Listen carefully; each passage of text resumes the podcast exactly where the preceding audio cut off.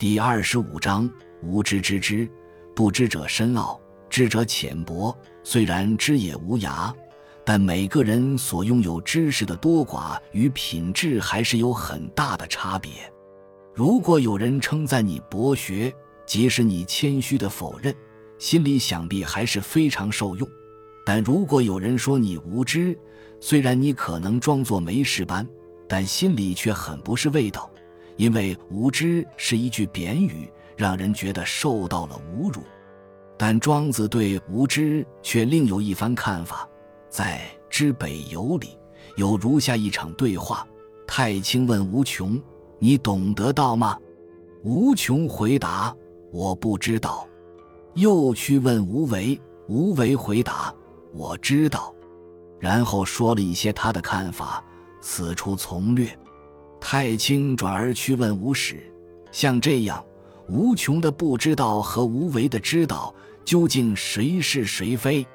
无始回答：不知道的是深奥，知道的是浅薄；不知道的是内行，知道的是外行。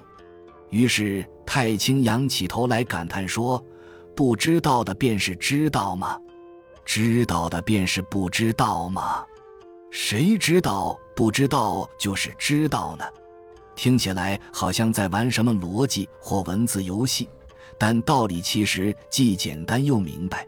在求知的过程中，当我们越深入一门知识时，就越会发现它的广奥深奥，并非我们原先想象的那样简单。也就是说，在知道的越多后，才了解自己知道的其实很少。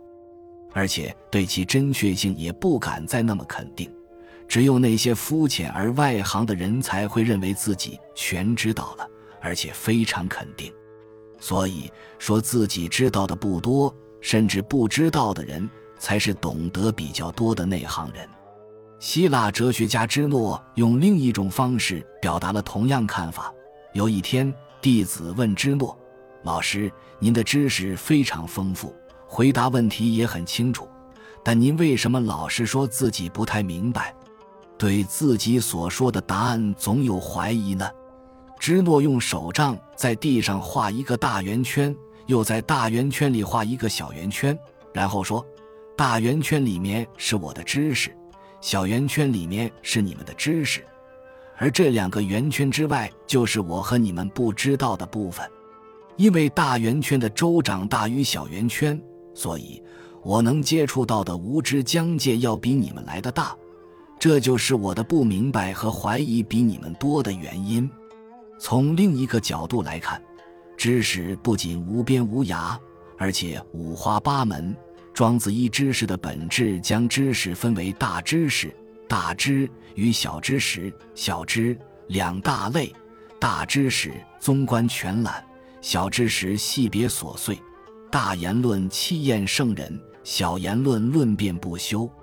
举例来说，有关天道性命的知识是综观全览的，属大知识，类似现代的形而上学；而诸子百家的学说则是细别琐碎的，属小知识，类似现代的社会科学和自然科学。若用树来做比喻，那么大知识是对整棵树的认识。而小知识则是对个别枝桠的认识，多数人拥有的都是一枝一叶的小知识，但却自以为拥抱了一棵大树，而且夸夸其词地扩大它的解释功能和范围。譬如用医学来解释生命，用物理学来解释宇宙，结果不仅弊于一枝，而且徒增纷扰。懂得越多，才知道自己懂得实在不多。只有先认识到自己拥有的只是小知，才能更接近大知。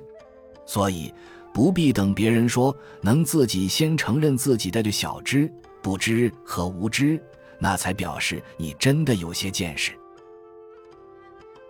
本集就到这儿了，感谢您的收听，喜欢请订阅关注主播，主页有更多精彩内容。